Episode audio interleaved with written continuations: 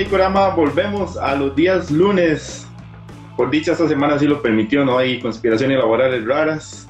Al fin volvieron, ponen nuestro amigo Yarot, pero aquí estamos para hablar de las noticias de Geek la semana. Por aquí José Muñoz le saluda, me acompaña Neto, Neto, como a todo. Todo bastante bien, bastante en orden, motivadillo, motivadillo, ahí. Motivadillo, motivadillo. Entonces, primero que todo, agradecer a todos los amigos que andan por ahí, a Luigi, a Carla, que también anda por ahí, Yarot, que nos decía que que que venos por acá. Marvin, que nos pregunta que si ya vimos Star Wars Vision, que está hermoso. Eh, mañana cumpleaños Andrés Varas, dice, entonces felicidades Andrea adelantados. Eh, la candela. Exactamente, pero bueno, muchas gracias a todos que nos acompañan, vamos a hablar paja un rato de la noticia aquí que tuvimos esta semana. ¿Por dónde podríamos empezar en esto? Saludos a Yonder que también anda por ahí. Hay, hay, hay muchísimo. ¿Quiere empezar por, por la canita o empezamos por algo ahí más o menos? No, no, suave, suave, suave, suave, suave. ¿Qué me dice Luigi? Eso, Luigi. Neto, podemos hablar de que ayer, sin previo hizo, sin previa eh, ningún tipo de conferencia, evento virtual ni nada, sin más ni más, HBO nada más llegó y dijo, tomen, imagen de las ojos, ahí nos vemos. fue rarísimo, fue súper repentino. Y yo, vea, y se lo juro, yo estaba viendo ahí y dije, ah, mira, una imagen de The Last of Us, el juego, y seguí pasando. Y en eso me volvió a salir y decía, no, esto no es una imagen del jueguito. Y yo, mae, están bastante, bastante vacilonas, se ve, se ve chiva, se ve chiva. A mí me pasó que yo la vi... básico. Sí, sí, mae, pero yo la vi no le di importancia. Yo vi una vara y yo, mm, quién sabe. Y después fue que usted me la mandó y yo, ok, so, algo importante está pasando aquí. Sí, fue, fue, fue inesperado fue divertido y fue como muy como, por cierto, vean, aquí estamos todavía. Sí, sí, muy, muchos, muchos, muchos to-dooms y mucha vara, pero aquí estoy. Sí, sí, aquí estoy con un presupuesto ¿verdad? Porque recordemos, o sea, ahorita no tenemos el, no tengo el dato yo, pero el presupuesto que era por cada episodio que se estaba manejando chido para esta serie era, era importante. Sí, sí, o sea, no era, no era un menudillo, ni, ni, ni que iban a trabajar como con las uñas. Neto, pero usted no está como un toque, yo no sé si sí cansado o ahuevado, pero madre, me, me preocupa el hecho de que cosa que ponemos de una adaptación siempre es que miedo, la van a cagar. Ay, perro. Yo hubiera, que digamos, yo hace un tiempo hubiera sido estando, o sea, yo hubiera sido de ese tipo de, pensamiento. Usted yo no sé por, Sí, yo no sé por qué me entró el valeverguismo y de repente dije, madre, voy a, voy a pensar de que no, que la vara puede estar bien, voy a pensar que, las cosas pueden estar chivas, eh, porque así vean, digamos, todo ha sido como un sub y baja, en, resumen. El subidón que nos dio este, la posibilidad de, lo que era Batman vs. Superman, con el pichazo, con el pichazo que fue, y, eh, o sea, y, y luego, luego, lo que pasó con la Liga de la Justicia, y luego lo que pasó con el Suicide Squad, que es la versión del estudio, y luego ahí, o sea, entonces, de repente ahora me siento un modo en que, o sea, si sale mal, me ahuevaré en el momento, pero ahora no quiero, ahora quiero explorar las posibilidades de que todo va a salir bonito, de que de repente nos van, o sea, va a estar bien escrita, va a estar bien pensada. está dando beneficio, ¿Sí? ¿Cómo? Está dando el beneficio de la duda, prácticamente. Pero en positivo, pero en positivo, sí, exacto. Sí, y ya, o sea, yo creo que este yo, yo, yo soy el menos convencido con el tipo de adaptaciones que hace Netflix, pero ya voy a dejar de preocuparme. Es más, o sea, cuando hablamos de adaptaciones, voy a dejar de preocuparme porque ya existe un material que fue la, primera vez que lo vimos, que nos enamoró, que nos gusta. Quedémonos con eso y todo lo que viene más es ganancia ya. Y si no sale, no sale, ya. O sea. Pero, madre, gracioso que eligieran o sea, entiendo que elijan esa foto porque es, ejemplifica muy bien. Tenemos los dos personajes principales, tenemos un ambiente así medio apocalíptico raro, pero qué raro no enseñarnos las caras, ¿verdad? Enseñándolos de frente. Será como que los más quisieron jugar un toque safe como, más si tiramos las caras, tal vez ya nos van a empezar a tirar hate, que no se parecen, que la adaptación, que... Entonces como que hay expectativa, cuidándose un poco la espalda. Ma, cuando usted juega en un juego en mundo libre, ¿qué es lo que usted anda viendo el personaje todo el rato? ¿La espalda? Listo, ya. no sé, ma, estoy... de cualquier third person es la espalda. Sí, sí, sí, exactamente. Por eso, por eso todos recordamos el peinado de Lara Croft. Pero bueno, ahí está la, noticia de lo que tuvimos por el lado, hola Aquila, por el lado de, eh, de Last of Us. No tengo mucha más información por ahí. Neto, hablando de adaptaciones a las cuales todos vimos que le tiraron hate, tuvo muy buena, el post tuvo muy buena recepción porque tuvo bastantes likes, pero la mayoría de comentarios eran preocupantes. Y es que cada vez se ve más inminente que sí se viene live action de, de o Caballero del Zodiaco. No, no, ya está, ya está, eso es, eso es punto, ya, fin, no hay de otra. Ya está grabado, ya están en post. pero algunos, algunos todavía estamos en negación, como yo. A ver, ¿cuál es tu, cuál, es tu negación? ¿Qué es, o sea, qué es lo que, lo que usted dice, no, esto no está pasando? ¿Por qué? No, no, no, es como un miedo nada más personal. O sea, yo en serio, como estamos hablando ahora, yo en serio espero que nos sorprenda y que al final sea una vara muy chiva. Eh, mae, pero ¿qué fue? ¿Qué está haciendo Kila, mae? Mae, se está comiendo el pisuicas que yo tengo ahí guindando. De, algo te está tratando de indicar, ¿no? Sí. Mae, ¿sabe cuál es el problema que yo creo, fue? Que me traumó aquel vistazo que tuvimos del intento de live action de los 90, de 90 principios de los 2000, era. ¿En serio usted quedó tan pegado con eso? O sea, es que no, eso sí fue... me entonces yo siento como que, madre, no se van a despegar de eso. Yo en serio, madre, yo desde, desde hace mucho tiempo estoy convencido, y, y Shang-Chi nos lo terminó de convencer, que la tecnología existe para hacer adaptaciones de, de anime como se debe. Ya las posibilidades de la tecnología está para hacer mae, los meteoros de Pegaso y lo que usted quiera como le dé la gana ya, ya se puede. De una forma chiva. ¿Sabe, cuándo yo sentí eso por primera vez? Viendo en su momento, en su año, en su fecha de estreno, en, así, en el estreno mundial que fue a las, a las 12 mediodía en los cines del Outlet Mall en Alajuela, ahí lo fui a ver, este, Matrix Revolutions, en la pelea final en la afuera del mall internacional. Eh, el outlet. Es que ahora es un outlet, sí, en el internacional. Sí, ma, en el internacional. Ahí, ma, el, cuando, cuando pelea Neo con el agente Smith y, volaban y todo eso, yo estaba más emocionado viendo eso, pero yo solo pensaba, ya se pasó una película de Dragon Ball. Que en era. Pero, pero sí. Lo que nos iba a mostrar la vida después. Sí, un día estoy saliendo un video. ¿Usted sabe que ese mae, el guionista de Dragon Ball, nunca vio Dragon Ball en su vida? El ah, mae. el mae que hizo la adaptación del guion, el mae nunca ha visto el anime. Sí, el, el, el mae le ofrecieron el brete, el mae lo agarró, vio tres, cuatro nombres, dijo, pongamos esta vara aquí, aquí, aquí, y así se fue. Mae, ¿será? ¿Usted no cree que es como una forma de mae justificarse ahorita? No, no creo, yo sí creo muy posible que la industria cinematográfica gringa vaya por ese lado. Madre, qué, qué, difícil, ¿verdad? Porque en su momento lo hablamos con cuando pasó todo el desmadre de WandaVision y, y el hecho de, de lo de eh, que la guionista decía, madre, yo no sé quién es Mephisto.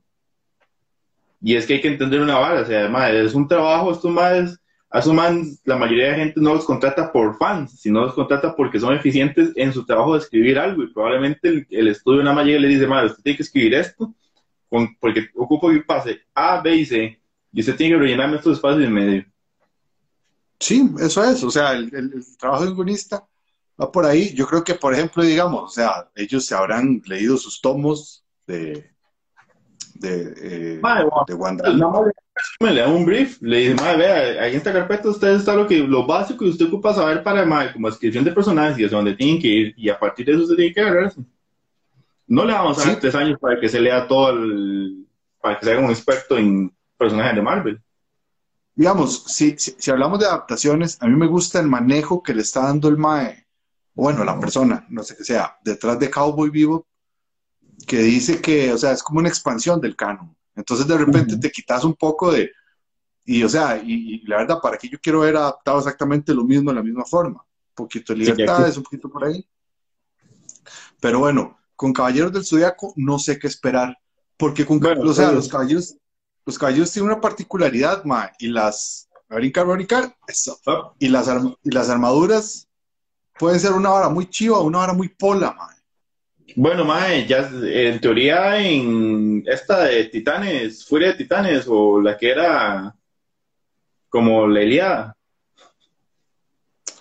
Eh, sí, sí, sí, con el, sí, con, con, con este más, se me el nombre, con el Terminator. Leon, Ajá. eh, Leon hizo es, es Zeus y el que hace a Voldemort es Hades. Mi mamá me va a matar Sí. por no acordarme el nombre de este mae. Ralph Eh, Fiennes, Ralph Fiennes, Fiennes, una cosa así. Ah, la- en teoría el, el mae Sensei ya estaba involucrado en las armaduras de estos maes, ¿no? Y eran, y estaban muy bien hechas. Para mí tenía un poquito mucho de glow, además se le fue un toque el- en el filtro de brillitos, pero estaban, estaban tonis. Sí, pero bueno, hay que, hay que ver. También he visto, lo que sí me ha preocupado es que he visto fotos del cast de Phoenix, de Phoenix. Bueno, antes de entrar con el tema del cast, Fer Escobar nos pone que no, tiene- ni pies ni cabezas. Juanpa, Juanpa, saludos a Juanpa. Juan Piloco nos pone que quién lo hizo. Lo está haciendo una persona que no tiene como mucho trasfondo, ¿verdad? En el cine. No, el, el Mae, ¿qué era lo que había hecho? Unas, unas. El, el Mae era, es el encargado, es el, el director de animación de las, de las intros de The Witcher para Netflix. Creo que por ahí va la vara. Ok, sublimación, pues sinceramente siento que anime es más fácil de adaptar a live action sin antes tocar fibras sensibles. Ma, yo creo que toda adaptación del de anime va a tocar fibras sensibles. Saludos a Edison, ahí a Cartaguito que nos pone saludos, Chepe. Vamos a ver quién más anda por aquí. De hecho, yo lo confirmé cuando pude ver a Charizard haciendo en, Detec- en Detective Pikachu. Lo único que se requiere es que la productora no la caiga en el casting y con la historia del canon. Nos pone Mylon Loaiza. Pero bueno, Mike, qué interesante que este Mike diga con la historia del canon, pero así, Detective Pikachu se toma varias libertades de lo que podría ser canon en los videojuegos y fue en el anime. Y nos entregó una historia dentro del, del lore muy bien respetado. Entonces, ahí, si- cuando, ok, cuando, cuando, cuando ibas a ver una peli de Pika, de Pikachu, de Pokémon, ¿qué querías ver? Mae, ¿Qué era usted sabe, usted sabe que yo con la primera escena lloré. y yo vi lo que quería ver. Cuando me enseñaba esa pradera y Pidgey ahí y, y todos siendo felices y bien animados, era lo que yo quería. Mae, lo que yo quería ver era, bueno, en realidad me quedaron debiendo batallas Pokémon. Eso sí, como entrenador ve- frente a entrenador, agarrándose a mecos, como tienen que ser en los juegos. Pero estaba muy bien respetado el mundo. Mae, se acaba de echar una clase de eructo. Bueno, ante esto yo solo tengo que decir una cosa. Universo.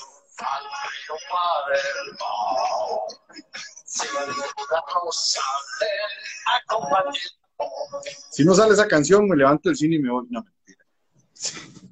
Ok, con...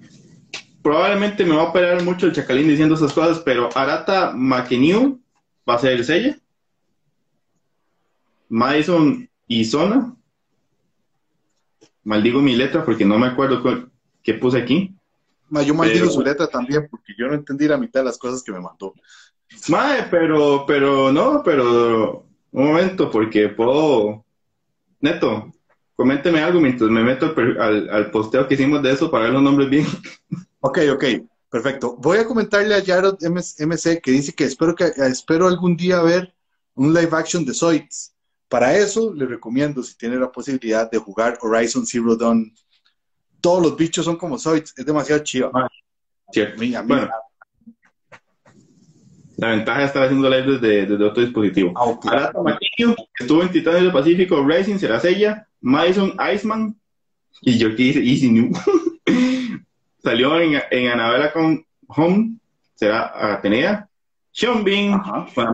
Apuesta de todo el mundo cinematográfico, si esta película sí la sobrevivirá, será Alman Kido. Mae, mae, mae. Mae, todos sabemos lo que pasa con, con, con, con, con ese Mae.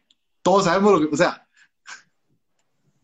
Mae, y yo no puedo creer que eso sea un apellido real. Mark Das, Das Cascos. tacacos. Ajá, y el director es un Mike que se llama Tomás, con S y Z. ¿O es así o o eso fue un typo? No sé, pero como el Mae, debe ser polaco el Mae, entonces. Bueno, Tomás Baginski, entonces, mae, pero fuera de esto no tenemos nada más. O sea, la, la, la sinopsis es muy escueta, es ella un, eh, un huérfano, lo rescata en la armadura, a la misma hora. No tenemos fecha, una, una fecha ahí tentativa, ¿verdad? Todavía. No, hombre, sí, yo creo que, o sea, que se, que se, que se tome su tiempito para que hagan bien esos, esos efectos especiales y ya. Porque, porque sí, Sí, ahí también va, va a importar una cosa que puede ser lo complicado ahora, de- cuando hablábamos de que este director no es como nadie muy conocido, bueno, tiene, tiene a Sony Pictures detrás, pero mucho va a depender del nivel de presupuesto que le den, ¿verdad? Si no, vamos a- podemos tener algo ahí a medio palo.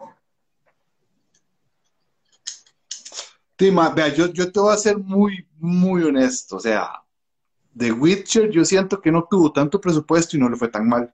Entonces, Cierto, cierto. por ahí, por ahí, por ahí. Sí, sí, puedes, puedes compensar una cosa con otra, pero madre, pero digamos, si vos vas a ir a ver Sencilla, o sea, ¿usted por qué va a ir a ver Sencilla? ¿Para ver el crecimiento personal de, de Sella? ¿O para ver cómo el, el polvo de diamantes en todo su esplendor? Polvo de diamante. Qué bueno, man. Ojalá, ojalá. ¿Cómo baja la voz de, yoga a René García? son un, un montón de adolescentes y todos con voz de rocos. Sería muy divertido eso. Bueno, Neto, igual entre las cosas que tuvimos el sábado mientras estábamos en Tudum, fue que Kimetsu no Yaiba ya eh, confirma la, la fecha de estreno de la segunda temporada para el 5 de diciembre. Y el primer capítulo que vamos a tener dura una hora. Ahí me pareció ver, y si alguien sabe esta información, que, me confirme, me pareció ver como que los maes a partir como de octubre van a empezar a transmitir, pero como la película segmentada. Y ya en diciembre empezaría el arco nuevo. Pero por lo menos ya tenemos fecha oficial de que se viene. Estaría bien, estaría bien, bien pegadito. Yo, de ahí, yo he visto varias gente que dijo que, que, que estaba alegando porque se lo pasaron de noviembre a diciembre. No, o sea, podría ser peor, podría ser lo que le hicieron a, a Venom, a Doom, a tantas películas, o sea, entonces, Y, ma, en, en esta realidad pandémica, un mes, dos meses es como que le vaya muy bien a usted. sí, y pues nada, felicidades porque creo que es una buena historia, un buen producto, eh, es un shonen respetable. Eh, y nada, y nada, y nada, ya, ya, ya, que se venga, que se venga. Yo quiero seguir viendo a ver qué pasa. Listo, Neto. ¿Entramos ya a la parte de las dos convenciones fuertes que tuvimos durante esta semana? ¿O vamos tirando algo ahí por mientras? Sí, lo que pasa es que, digamos, bueno, eh, Maynor Felipe nos saludó, saludo. Eh, han puesto cosas por ahí, pero lo que nos pone Marvin, eh, no voy a responder, pero está muy fino lo que puse. ¿Los dragones de Shiro o me estoy perdiendo otro comentario? Ah, ya vi. Muy- Una petición musical fue. una petición musical. Un, un- Marvin, un conocedor. Neto, ¿entramos a la parte de las conferencias o tiramos algo ahí por mientras? Démonos, va, vámonos de una. Bueno, vamos con la, que, con la que pasó primero, que fue el Nintendo Direct, que si no me equivoco fue el jueves, si no mal recuerdo. jueves. Pues, Fue Neto. Tuvimos muchas noticias, pero tal vez concentrarnos en las más importantes. Eh, Nintendo empieza como a apostar un poco más a los servicios de suscripción, juegos en línea. Tiene un repertorio importante de juegos de Nintendo 64 y Sega y no, y no perdió la oportunidad, ¿verdad? Para pegar directo a la nostalgia y acompañarlo con un par de controles de cada plataforma. Un par de controles casi como en, no me acuerdo si eran 50 dólares o euros, no me acuerdo, lo cual es bastante. en euros, porque usted lo está viendo en Eurogaming. Sí, o sea, bastante, bastante gorreros, mae, o sea, cobrar tanta plata. Y aparte de eso, no importa si usted tiene una suscripción a, a Nintendo, tiene que pagar otra para tener esos juegos. Mae, ya, ya, ya me parece demasiado. O sea, pero, pero, pero ni Apple cobrándole los cargadores a uno, nada. de eso, o sea, ah, o sea, demasiado. Pero de los juegos que hay son juegos para, para uno. O sea, yo, yo me imagino personas que han crecido ya con consolas de, de las últimas generaciones, de repente queriendo jugar eso. Entonces es para, para nosotros, los de la nostalgia. Estamos hablando de gente nacida del 95 para acá. Probablemente esa no le parezca interesante. Sí, sí, sí, sí, sí, totalmente. Bueno, es de las cosas que hablábamos ese día. eh, yo estaba un poco ahí pegado en brete, Neto me iba haciendo como el resumen. Mae, qué duro, ¿verdad? Qué duro que todavía Nintendo no, no supera el hecho de la nostalgia y de seguir sobreviviendo de sus franquicias importantes y los juegos que pegaron en su momento.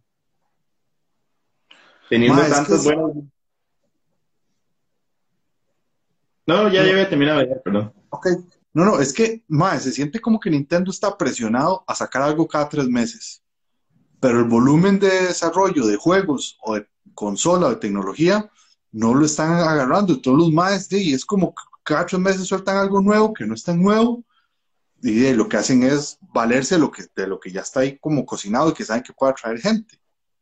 ¿Verdad? Ah, sa- ¿Sabe cómo me imagino esto? O sea, me imagino como que salen los maes de Nintendo, sale Miyamoto y tiene dos departamentos, el departamento de remakes y el departamento de las varas nuevas. Entonces mae llega y dice, mae, tengo que hacer un Nintendo Direct este mes. Departamento de remakes, mae. Bombazo 64, repart- departamento de varas nuevas. No está listo, mae. Entonces siempre estos maes le salvan la tanda a los otros. Y digamos, o sea, salieron anunciando un par de cosas. Eh, o sea, y, y creo que para, para Breath of the Wild anunciaron que va a haber un anuncio. Sí, sí, sí, mae. Es como darles, seguirle dando fuego a una vara que no, que no va. Llama, o sea, de, vean lo que pasó con, con Bayonetta. Desde el 2017 venían ahí sacudiéndole, sacudiéndole, sacudiéndole. Ma, y bueno, ya, ya que ya que nombró a Bayonetta, qué, qué, qué duro, ma, cuando, cuando la expectativa de un juego, o sea, yo creo que es la primera vez que pasa esto. La expectativa del juego era cuál es el peinado de la mae. Ma, yo Fue muy curioso. yo el primero, el primero yo lo disfruté mucho, el segundo me cuadró, no tanto, ma, pero o sea, yo vi el tercero y el chile, la, la, mi vara era como tener peinado de Bayonetta ahora, madre. ¿Cuál es el nuevo look la madre? Y vaya, tengo que decirlo desde el fondo de mi corazón que lo odié. Si yo pensé que odiaba el del segundo, odio más este, el del tercero. No solo por una cuestión. hacerte una pregunta. Ajá. ¿Cómo ha sido tu peinado a través de los tres, de los tres momentos en tu vida que has jugado Bayonetta? Mae, probablemente cuando salió Bayonetta 1 tenía el pelo muy largo y lleno de nudos y probablemente en estados eh, cuestionables higiénicos. Ajá. Cuando salió el 2, probablemente todavía tenía el pelo largo, pero ya estaba empezando a aceptar la calvicie. Ajá. Y 3, mucho gusto. Sí, man. Así Sí, pasa. pero ella es una bruja que no se ve afectada por malos genes. Gracias, familia Muñoz. Mano, no, joda. Sí, yo no sé, o sea, yo Ba- Bayonetta siempre he visto, me ha parecido muy chiva todo el diseño del personaje siempre.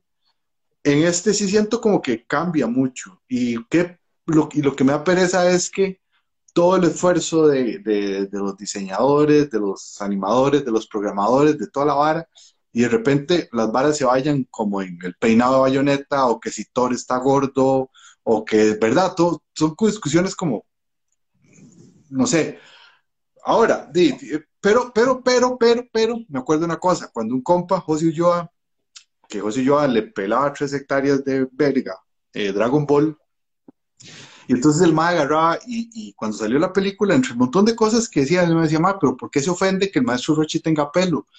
Y yo era como, no, mae, pero ¿qué es esa mierda? Y al final, a los años después es como, mae, ¿y eso en qué me ofende? Pues me ofende porque, porque me llega a mí, como porque es el que yo creía. Entonces sí, te entiendo, digamos, en eso de, de- del pelo, man, ¿sí? Ma, no, no, es que digamos, fuera del tema estético, que yo le doy mucho valor al comentario que hizo usted, de que, ah, hay tanto brete y tanta vara para que al final un, el- el- se le cagaran al trailer de World of War por el body shaming de, según ellos, de Thor y toda esta vara. Ma, pero es que para Bayonetta el pelo es algo importante porque es parte de su cosa brujesca y sus ataques. Y la madre sale con estas dos trenzas rarísimas, estupidísimamente grandes. Madre, es que no se ve ni práctico, perro. ¿Me explico? Te explica, vea. Eh, sea, Minor nos dice, es que Nintendo sabe que no puede sacar una consola que sea competitiva frente a PS5 y Xbox. Entonces, por eso debe salir al rescate Zelda y Mario. Después dice, ahora Sí, pero estrategia será- aún así sale en el rescate con remakes, ¿verdad? Eso es lo triste. Que no, no, no nos den un juego nuevo con las posibilidades que tenga el Switch, sino que nos dan una versión exclusiva de aniversario que después de no sé cuál fecha este año no podía comprar, man. Sí. Y ahí está José Ulloa presente y dice que sí, que, pero es que yo lo jodía mucho cuando salió Superman Returns y me la estaba devolviendo. Ah, ok, Pleito. eso es.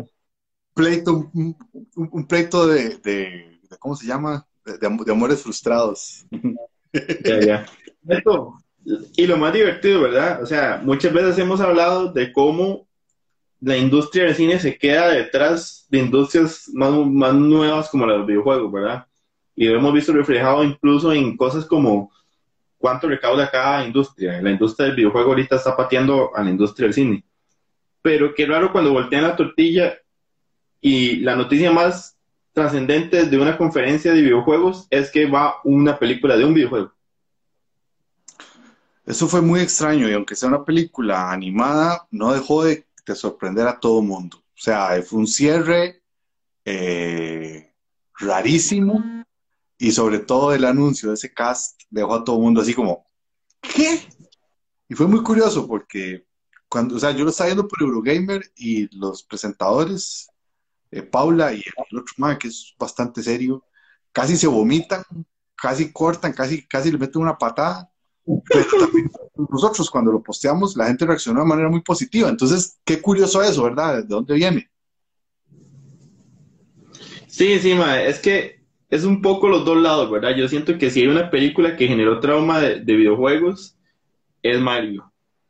Y yo pensé que si Nintendo se iba a arriesgar a hacer una, una versión, una adaptación de sus videojuegos, no iba a tirar directo a Mario, probablemente iba a intentar con otro IP, pero no, lo más dicen, vamos como Mario. Probablemente les quitó mucho el miedo de haber visto Sonic. Probablemente Sonic le dijo, "Mm, me les abrió los ojos". Bueno, y Detective Pikachu probablemente fue como la vara de, "Ma, mira, vamos a hacer un live action ahí intermedio, nomás pueden ser un poquito diferentes y nos salvamos.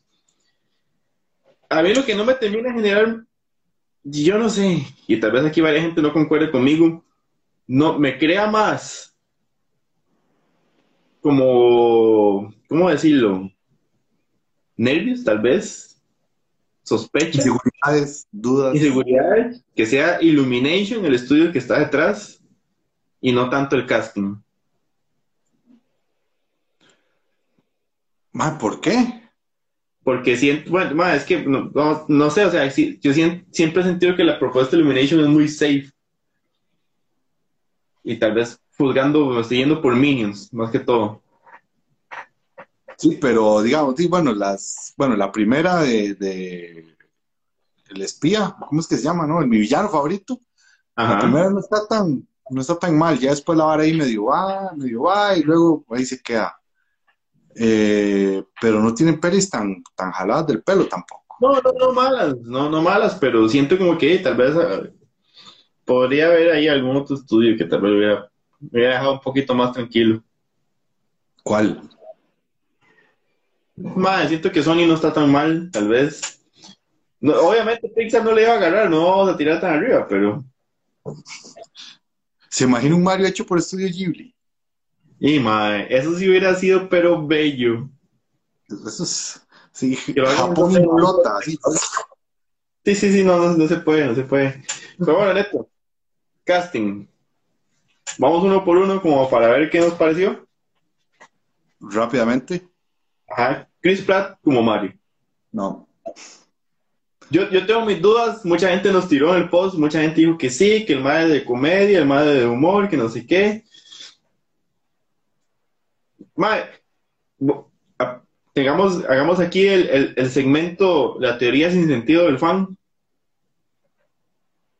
Porque parte de lo que generó como también mucha sospecha es que Charles Martinet, el actor que ha hecho la voz toda la vida de Mario, incluso de Luigi y Wario, si no me equivoco, está en el proyecto, pero no está anunciado como Mario, sino como una aparición especial. ¿Qué pasaría? Mi teoría es esta. Mario está en el, en el mundo del, en el reino del hongo, Mushroom Kingdom, y ahí la voz es Charles Martinet, pero cuando el mal se pasa por un tubo a esta dimensión, el mal le cambia la voz y es Chris Pratt. Sería una estupidez. Mae, cuando estemos en el cine, voy a tirar las palomitas en la cara. Vea, Mae, se lo voy a resumir así. Cuando Homero, cuando, cuando Homero traspasa el, eh, hacia, hacia la tercera, quinta dimensión y viene a esta realidad y ve los pasteles eróticos, sigue siendo la misma voz. Entonces no hace falta. Sí, no, no, no, no haría falta, pero sería una... eh, bueno, ahí nos pone Myron Loaiza que desde hace rato también viene la teoría que se va a armar un Super Smash de que salió Detective Pikachu. De hecho, ahí vi un, un, un meme de Chris Pratt con el overall de Mario y salía Nick Fury hablando de la iniciativa Super Smash. Anya Taylor-Joy como Princess Peach. A decir que sí. Charlie Day como Luigi. Ese man me hace gracia. Lo que pasa es que yo no me imaginaba un Luigi tan ingenuo, graciosón, tontón. Es que Luigi yo, yo me lo recuerdo más nervioso y este man más bien es como intenso, como necio. Sí, entonces hay que, sí, exactamente. Es el, es el mae, el, el del meme de, de la pizarra con un montón de hilos. O sea, es, es el. Pero bueno, hay que ver. Ok, Seth Rogen como Donkey Kong, que nos pusieron que era, iba a ser el primer Donkey 420 de la historia. Eh, me- más bien lo que me sorprendió fue que fuera a salir Donkey Kong. De verdad, ahí también yo digo, ¿para qué? ¿Para qué Donkey Perro? Sí, digamos, me hace mucha gracia porque originalmente eh, Ralph el Demoledor iba a hacer una película sobre, sobre Donkey Kong y Nintendo no le dio los derechos. Entonces los más tuvieron que inventarse este personaje. Por eso tienen todos los demás. El personaje Sí. es como lo mismo. Entonces, este, de ahí, seguro ahí aprovechando. Keegan Michael Kay como Toad, o Honguito, Ese como lo este lado del continente. Ese más demasiado bueno. Todos, todos los, los Kian y Pearl son demasiado buenos. Entonces, ajá. Bueno, ahí nos pone José yo porque Mario salió de Donkey Kong, pero digamos, mae, eh, eso tiene sentido, pero sus historias se han separado ya mucho y, y la gente concibe el, el, el lore de, de ya Mario sin, sin Donkey. Sí, sí, o sea, totalmente. Puede, o sea, salió y todo. Sin embargo, de, cada quien ha seguido, ha tomado caminos separados. Y, y, o sea, yo creo que se- si vamos a pensar en algún animal o criatura en Mario, se piensa más en Yoshi que en Donkey Kong, por ejemplo. Mae, qué duro el trauma de Yoshi, pero bueno. Y para cerrar, Jack Black como Bowser. Eso es un golazo. Ese es un- eh, eh, yo creo que de todos, ese es, ese es el, el más perfecto de todos. Pero bueno, entonces ahí está, está para el 23, ¿verdad? Para el 2023. Sí.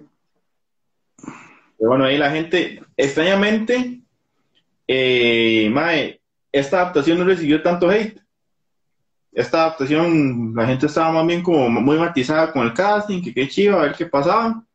Entonces, mae, por ahí, buenas vibras. Ok, ahí cerramos lo que fue el Nintendo Direct del jueves y pasamos al evento que tuvimos de la onomatopeya de Netflix, que fue el To Doom del sábado, en el Tudum. cual estuvimos, bueno, yo estuve solo dos horas, en estas horas, tres horas.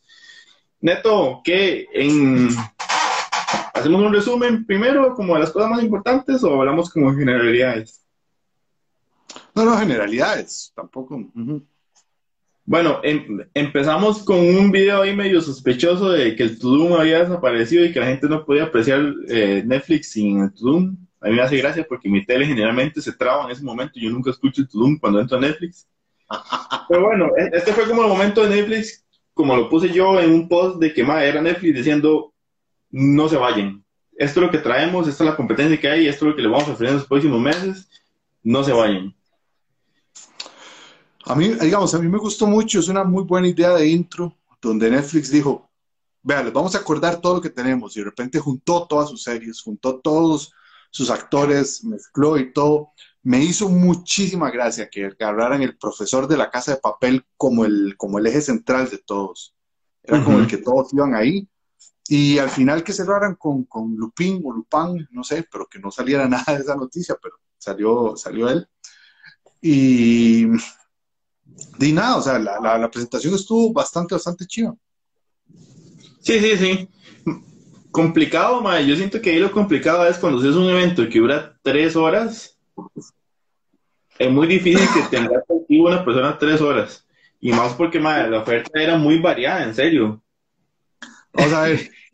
O sea, cuando los más dicen tres horas y de repente uno ve el, el cronograma que tienen y todo, y, oh, sí, está bien. Hermano, la mitad de los programas que anunciaron ni los he visto y, y otro poco ni me interesa verlos y de repente es como, ay, madre, ¿qué estoy haciendo aquí? ¿Por Sí, sí, pero, pero digamos, teníamos momentos, o sea, yo me acuerdo de haber pasado del hype de el trailer de Sandman a un panel innecesariamente largo de Bridgerton. Sí, Entonces, como sea, los más en serio quisieron meter mucha vara muy mezclada, entonces mae, era, era- a- a- como había momentos que sí, uy, mae, qué chido esta vara, a uno lo pierden. Y es lo que nos, o sea, no creo que hubiera una persona que las tres horas estuviera las tres horas diciendo, uy, mae, qué chido esto, y qué chido lo que sigue, y qué chi-". o sea, probablemente en algún momento todo el mundo va a decir como, mae, qué pereza esta vara. sí, pero bueno, a, a mí lo que me hizo gracia fue que el evento lo anunciaron con muy poco tiempo de anticipación. O sea, para ser un evento tan grande, para haber juntado a toda la gente con que juntaron, madre, lo, anunciaron con muy poco tiempo. Entonces, casi, yo no sé si se sintió como improvisado. O sea, ya cuando uno ve el desarrollo, el guion, todo lo que juntaron, los paneles que montaron, la gente que estuvo, uno dice, ok, si hay producción detrás de esto, si hubo una idea, si lo trataron de hilvanar bien. Bueno, no lo trataron, lo lograron. Pero lo raro fue como que dijeron, hey, más, por cierto, en 15 días vamos, en 15 días vamos a reventar esta vara. ¡Fla! Y, ¿sabe, sabe qué?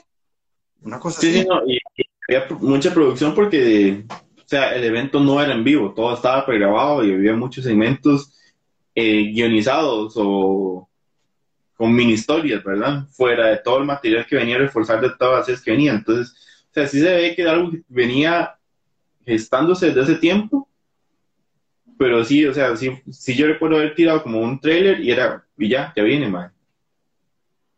A diferencia de hace cuánto estaba anunciando el, el DC Fandom de ahora de octubre, llevan por lo menos cinco meses. Sí, entonces, o sea, hay que ver qué tan, digamos, y, y en la categoría de anuncios, porque, o sea, ya, ya podemos empezar a categorizar el tipo de anuncios. Hay escena de película, hay trailer, hay panel, hay gente anunciando que está haciendo una cosa, este, hay fotos, eh, hay mención, o sea, hay cosas tan innecesarias que lo que hacen es como, bueno, ¿para qué esto? ¿Verdad? Sí, sí, yo, yo lo que creo que podemos, o por lo menos lo que yo destaqué, de creo que lo que más nos importa a nosotros fue, eh, mae, la mayor sorpresa, ahí que nos ponía José y yo, que quede sensual el álbum de Fetch Card en esto. La mayor sorpresa que yo vi fue el tráiler de, de de League of Legends, un proyecto al que no le tenía mucho, mucha, o sea, no, no, le- no lo seguía, no le tenía como, no, no lo estaba a expectativa y el trailer me gustó tanto como por animación, por la, la acción, por todo. Me queda una muy buena sensación. La intro de Cowboy Bebop me sigue dejando como la sensación de que fuera lo que dijo el director de que va a ser una expansión del canon y se van a tomar sus libertades, eh, están muy conscientes de su material de origen. Eh, Neto, tuvimos el de Witcher, no- yo no lo vi en vivo, pero igual dejó buenas cosas ahí, buenas sensaciones, ¿no?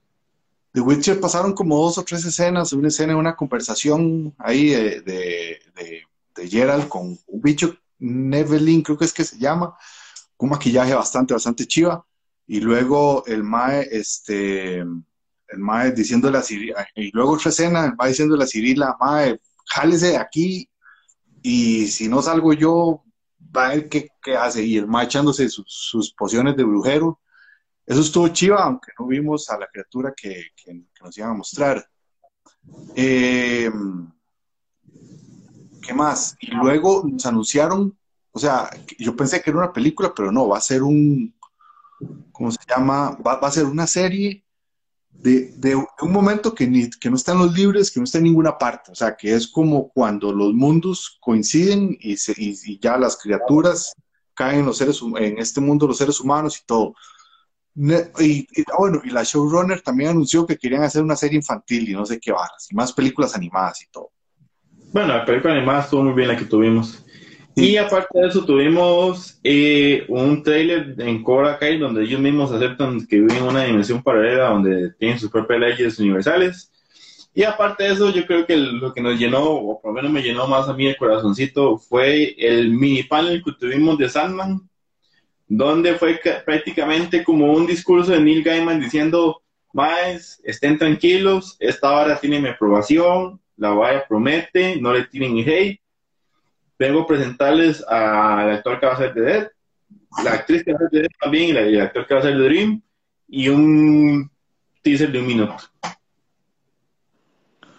Ma, eso fue, vamos a ver, fue bastante, bastante chiva y prometedor. El actor se me hizo una hora muy rara porque parece como que el mae siempre estuviera hablando como Dream.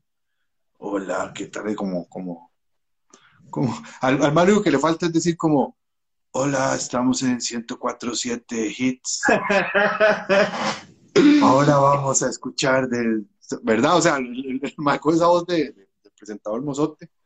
Mae, Oh, eh, eh, Death, bastante, bastante bien. Y lo que presentaron, ojo, que eso sí, que lo que presentaron es solo el inicio del, del primer tomo, del, o sea, lo primero, no hay nada más. Solo sí, eso. es- es el inicio del inicio del, del primer volumen. Es el así exactamente, no hay nada más allá, lo cual me hizo bastante, bastante gracia, pero está bastante, bastante hermoso. Pero- pero gracioso, ¿verdad? Porque es una escena, es todo lo que se desencadena en la locación que habíamos visto en, en un video que ya nos había mostrado donde Neil Gaiman salía como visitando el set. Sí, O sea, lo más es como que exactamente. todos nos están conteniendo a, a ese espacio, ¿verdad?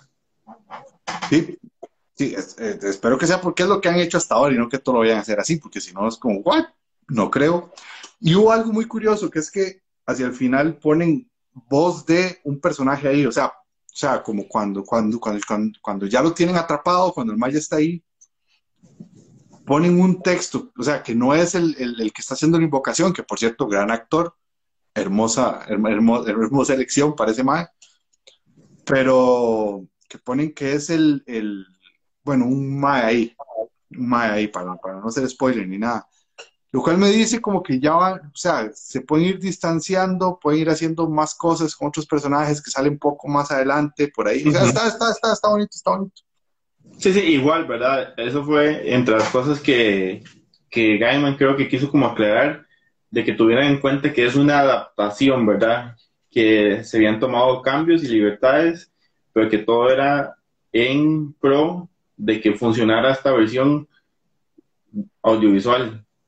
Yo creo, sí, y yo creo que, digamos, con toda la experiencia de guionista que ha tenido Neil Gaiman, de, mae ya, o sea, en- entendiendo las diferencias de lenguaje y narrativa que hay que hacer a la hora de montarse una historia, montarse un arco, para de, en, en- las diferencias, yo creo que el MAE, o sea, teniendo eso en cuenta, los cambios que pueden haber son para mejorar y para reforzar ciertas cosas. Además, de siempre con, con, con el nervio de que no tenemos tanto, ¿cómo se llama? O sea que primero la incertidumbre, no se sabe cuántas temporadas van a haber, no se sabe cuánta- o sea, cuántos capítulos tenés que hacerlo, o sea, no, no es lo mismo agarrar y poder contar. No, inclu-. Incluso hasta, hasta dónde los más van a querer abarcar, ¿verdad? En este primer tramo que nos cuenten, que o sea, es una historia larguísima, ma, entonces quién sabe dónde los más van a decir, bueno, punto aquí. Sí.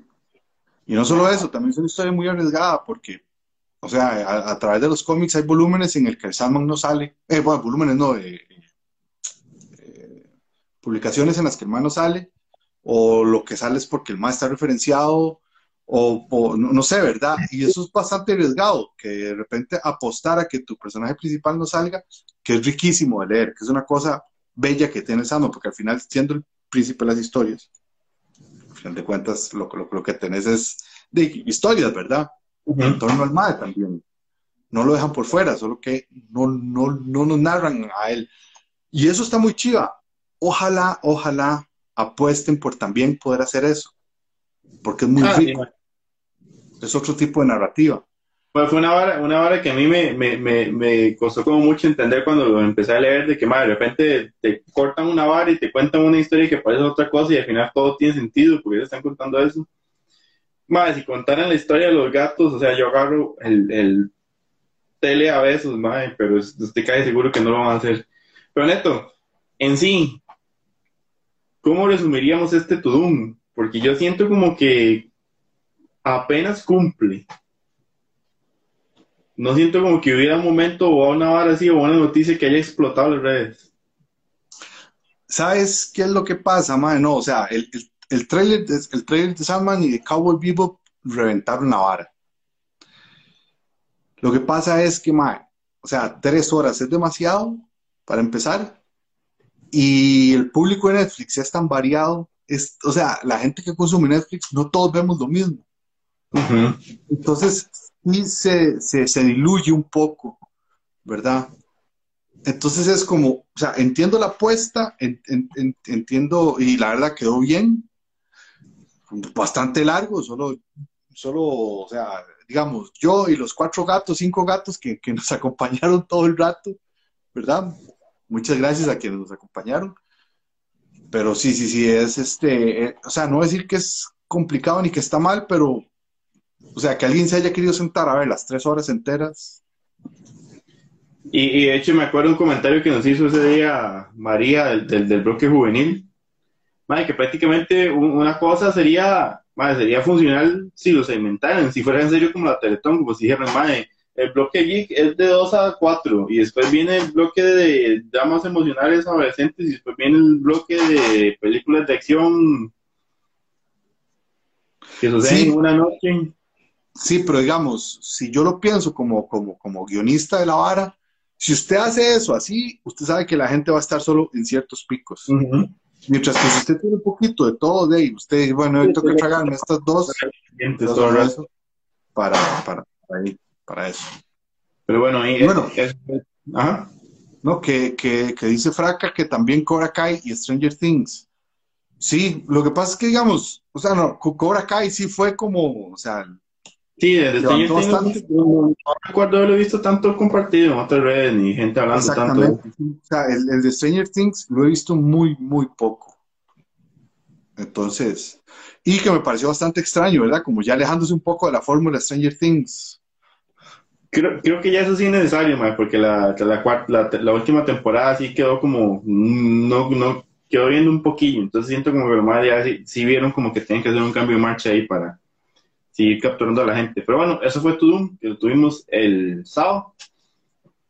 Como les comentamos a los que estuvieron acompañándonos ese día, igual estamos planeando hacer un tipo de interacción en vivo parecido con lo que va a ser el DC Fandom para el 16 de octubre, para que estén pendientes. Si todo sale bien, vamos a tener regalitos y cositas ahí para que se conecten con nosotros. Neto, entre las cosas que también tuvimos es que se confirmó que el título de Fantastic Beasts número 3, o Animales Fantásticos, que yo puse en español, Beasts, ¿no? Va a ser Los Secretos de Dumbledore, The Secrets of Dumbledore, y va a salir el 15 de abril del 22. Mira, una película de Harry Potter que no es en Navidad. No está vacilón. Sí, las la, la, la de Animales Fantásticos han salido en Navidad también. Mm, No, no, no, no me acuerdo. Porque. Perdón.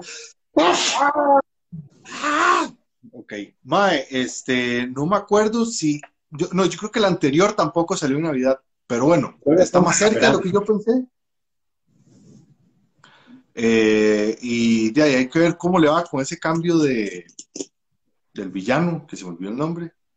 De Johnny Depp por Matt Mikkelsen, o estamos buscando el nombre. Grindelwald. Grindelwald, eso, gracias. Ujú.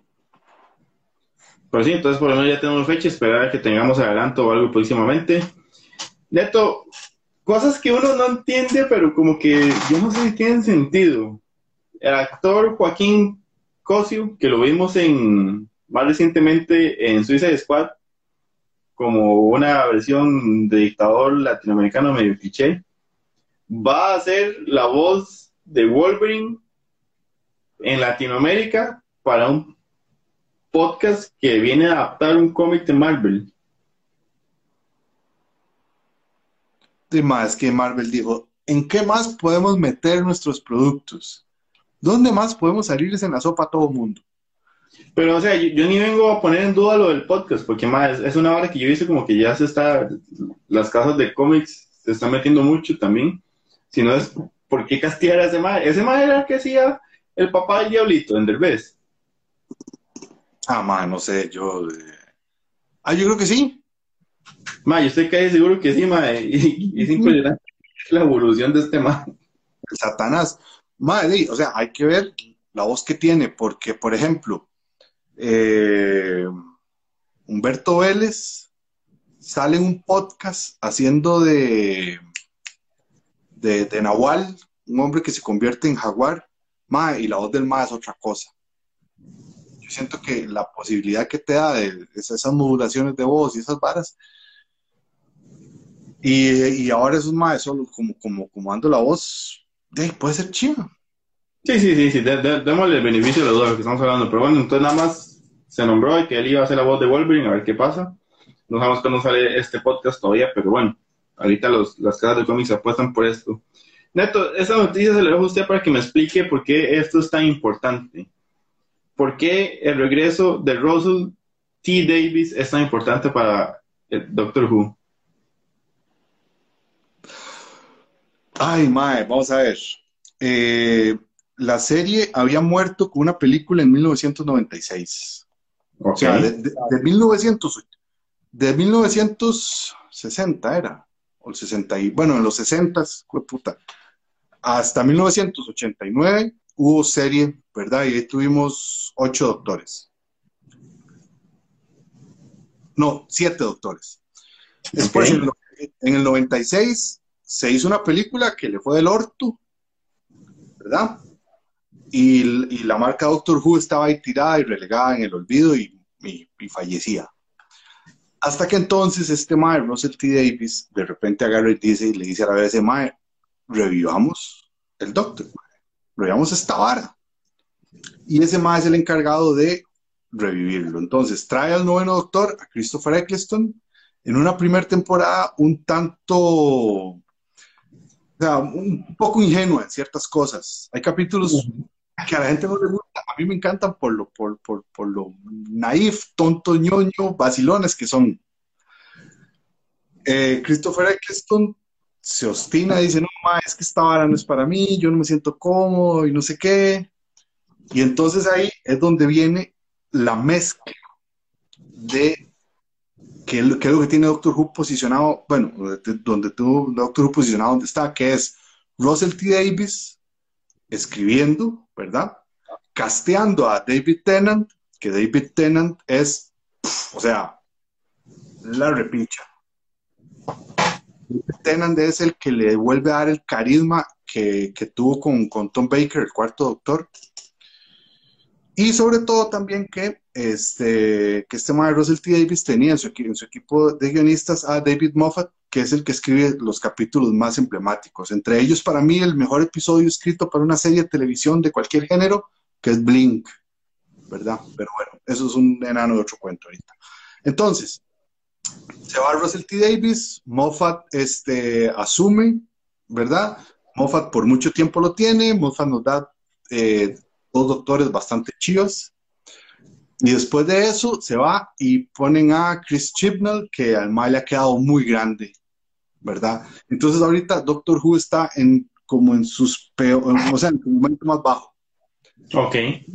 Entonces la BBC está como mal, o sea, y yo estaba muy preocupado porque eh, Chibnall y junto a Jodie Whittaker, o Whittaker, o yo no sé ni ya cómo se dice, los más dijeron que iban a hacer tres temporadas y jalaban. Entonces, los más en la BBC dijeron, bueno, ¿y qué hacemos para revivir esta vara? Porque está en un punto donde no se sabe hacer.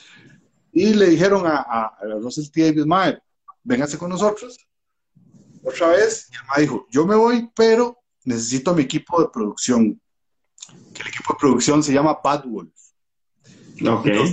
Y decir Bad Wolf a los Julians de esta nueva generación es algo importantísimo. Entonces, O sea, el Bad Wolf es, es, es, es un arco de temporada, es una vara. ay, mae, es, es donde uno dice, fuck, este mae sí que, o sea, sí que sabe. Entonces, mae, yo como Julian me emocioné, me emocioné muchísimo y espero, espero que el mae venga como con aires nuevos, haya crecido, pero siga manteniendo, o sea, que el mae que, enti- que entiende la vara, este, lo haga bien a cachete. ¿Por qué? Porque es, porque es el mae que lo revivió, básicamente. Ok, ok, ya, ya entiendo. Ahí nos pone Shaquen, está a vuelta, pero chocolito con todo lo que se está diciendo de Doctor Who, de Tennant y Bad Wolf. Y Myron Loaiza nos pone que si no mal recuerdo fue en 61 que empezó la serie. Esta vara está en el contexto del 60 aniversario. Yo creo, yo, yo creo que más bien es, o sea, el, no, ya me acordé, creo que es en el 63, porque el MAE lo quieren para la temporada del año que viene y además lo quieren para el 60 aniversario. Y después de eso todavía más tiempo. Entonces Ok. creo que sí, es, es de, sí, 63, 89 con, con William Hartnell haciendo el primer doctor. Eh, bueno, ya, después podríamos seguir hablando. Está terminando temporada, ¿verdad? ¿Cómo? La, la, la serie está en pausa. Sí, o sea, sí, ahorita están en, en- en grabaciones de, de- de esta tercera temporada de, de, de, Jodie, que, vamos a ver, yo, es que el, el- el- para mí el problema que ha tenido estas últimas temporadas, así rápidamente ya para desahogarme, el problema que ha tenido estas últimas temporadas es que este tema que está escribiendo no entiende muy bien y no, y no tiene muy claro y no es tan bueno escribiendo. De hecho, los capítulos anteriores individuales que él escribió cuando solo era guionista son los capítulos más flojos de esas temporadas. Entonces ahora que el MA está nada más este, dirigiendo y encargado de eso, hace que los actores y las actuaciones y las historias no se vean tan buenas. Listo, gracias. Pero entonces ojalá, que la reincorporación de Russell T. Davis venga a darle otra vez un segundo brillo y un segundo aire a Doctor Who, que yo sé que como para Ernesto, como para como para la gente es una serie súper importante. Neto, ese es un tema bien complicado, pero vamos a tratar como de resumirlo para ya ir despidiendo lo, lo que tenemos hoy. Aparentemente, eh, hay como una institución, una asociación que ve el legado de artistas como Steve Ditko, que es súper importante para Marvel Comics, y para Stan Lee. Velan por que se cumpla el legado de esos dos artistas, que prácticamente, pues, si usted puede decir, de crearon la mayoría de personajes importantes de Marvel. Aparentemente para el junio de 2023, personajes como Iron Man, Doctor Strange y Spider-Man terminan los derechos que tienen, los, los que tiene comprado ahorita eh, Disney, y podrían regresar a la familia de estos dos artistas, de Steve Ditko y Stan Lee.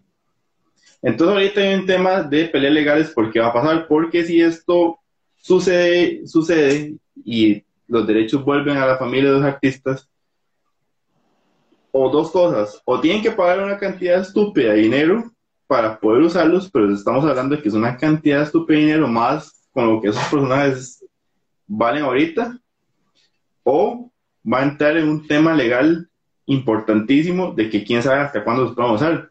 Porque de hecho estaba, lo estaban, cuando estaba viendo esta noticia lo estaban comparando con lo que pasa con Jason de Viernes 13. Y que el hecho de que uno se haya hecho una película de Jason hace 10 años es porque hay un desmadre legal de quién tiene, quién es el creador y quién tiene los derechos de Jason. Podría pasar un tema igual que se vuelva un tema legal tan complicado que los personajes no se pueden usar en un buen tiempo. Se imagina. Se imagina que, la- yo vi el resumen en, en Comic Book y lo más decía, mae, o sea, si en serio esta vara llega a suceder, puede pasearse en el MCU. No, no, totalmente. Es, es una vara, es una vara muy seria, digamos, para quienes estén preocupados o preocupadas, tengan claro que en este tipo de casos las leyes siempre favorecen a, a la empresa grande. Es una vara bastante injusta, pero, o sea, puede tenerlo. Pero digamos, este, de ahí, eh,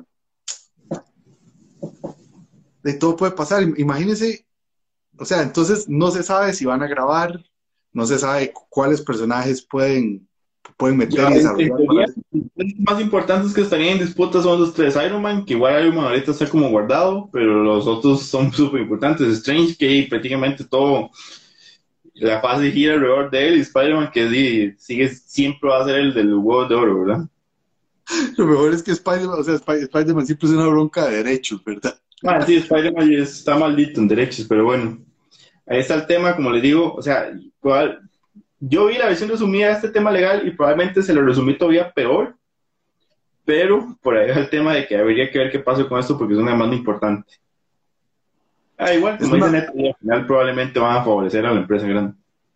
Sí, es, un- es, es una hora complicada, pero también, digamos, este, yo creo que la familia, bueno, yo no sé. O sea, no, no, no es que la familia merezca los derechos, pero sí se merece que las personas que lo crean y sus descendientes se beneficien. Sí, que tengan O sea, porque muchísimo, o sea, vamos a ver, acuérdese lo, lo que habíamos hablado de que, por ejemplo, los, los dibujantes de cómics o los creadores, mal, reciben como, como, no me acuerdo si era como 5 mil o 10 mil dólares por, por, por aparición del personaje en la película. O sea, es una cuecha, man. Sí, sí, O sea, para el yo- nivel, para los volúmenes económicos que manejan esas películas, es un- Exacto, o sea, no, no quiero que me malinterpreten, es mucha plata, pero para esos volúmenes de, de dinero, o sea, no es nada. Entonces, este, de, yo me imagino a- a- a- al Kevin en este momento como Medford agarrando la gorra y tirándola Bueno. contra el piso. excelente analogía. Sí.